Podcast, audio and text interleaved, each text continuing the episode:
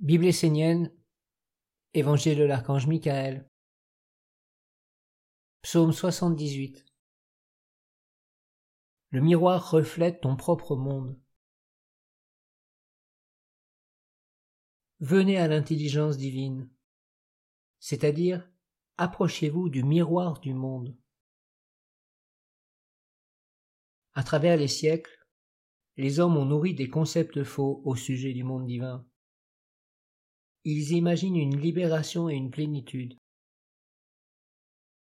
Celui qui se décide à cheminer pour de vrai doit savoir qu'il y a une grande séparation, un abîme entre le monde de l'homme et le monde divin. Bien sûr, l'homme s'en doute, mais il ne fait qu'imaginer. Rien n'est concret, vrai, tout n'est que rêve, projection espoir. L'homme a imaginé ce que peut être un chemin vers un monde supérieur, et il a répandu cette imagination dans tous les mondes inférieurs. Il a appelé cette divagation un enseignement spirituel, et elle a pollué tous les mondes. Celui qui s'engage à travers cette confusion et qui chemine un pas après l'autre commence à percevoir un monde lointain et aussi un être. Il le regarde, contemple sa forme, qui lui paraît parfaite. En fait, cette forme est incomplète, imparfaite. Elle est nuancée, et l'homme s'en aperçoit de plus en plus à mesure qu'il s'approche de son but.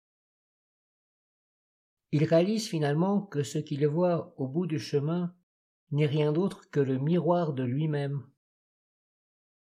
Il comprend alors que le monde divin n'est pas là où il l'imaginait, mais qu'il se tient entre lui et le miroir. Bien souvent, l'homme s'arrête au miroir et constate qu'il ne peut pas aller plus loin, car il sent qu'il est limité. Il est allé vers le monde divin avec l'imagination, la conception du monde de l'homme. Il a cheminé avec son corps et sa vie d'homme. Lorsqu'il se trouve devant le miroir, celui-ci fait apparaître toute la limitation, la pauvreté, la petitesse du monde de l'homme.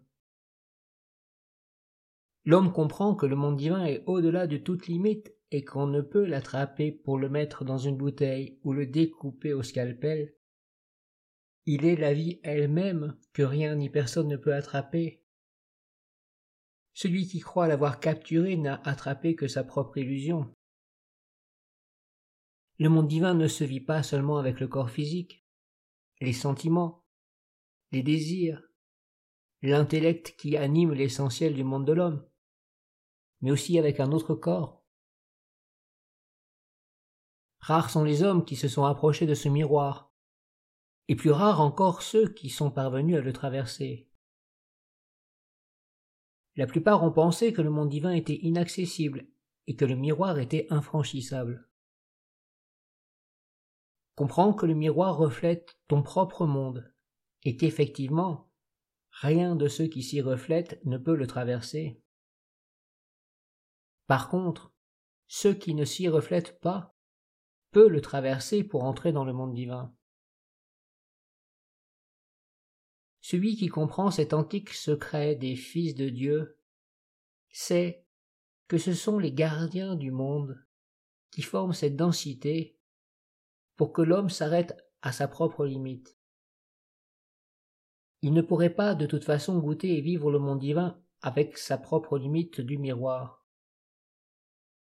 L'homme ne peut se développer et aller vers le monde divin que si ses corps, ses sens, son intelligence savent que ce miroir est une certaine illusion, une fumée. Si l'homme est bien préparé dans le véritable savoir, il passe le miroir aussi facilement que s'il dépassait une pensée limitante. Derrière le miroir, il découvre des êtres et s'aperçoit que le monde divin est peuplé d'un monde qui accueille dans le bonheur la victoire des hommes.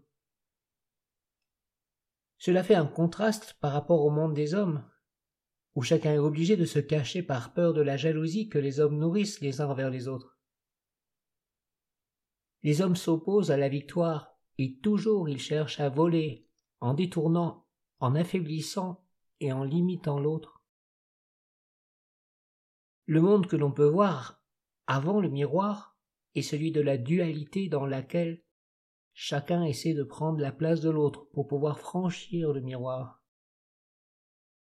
Seule la lumière intérieure te révélera le secret que le miroir n'est rien d'autre que ta propre limitation.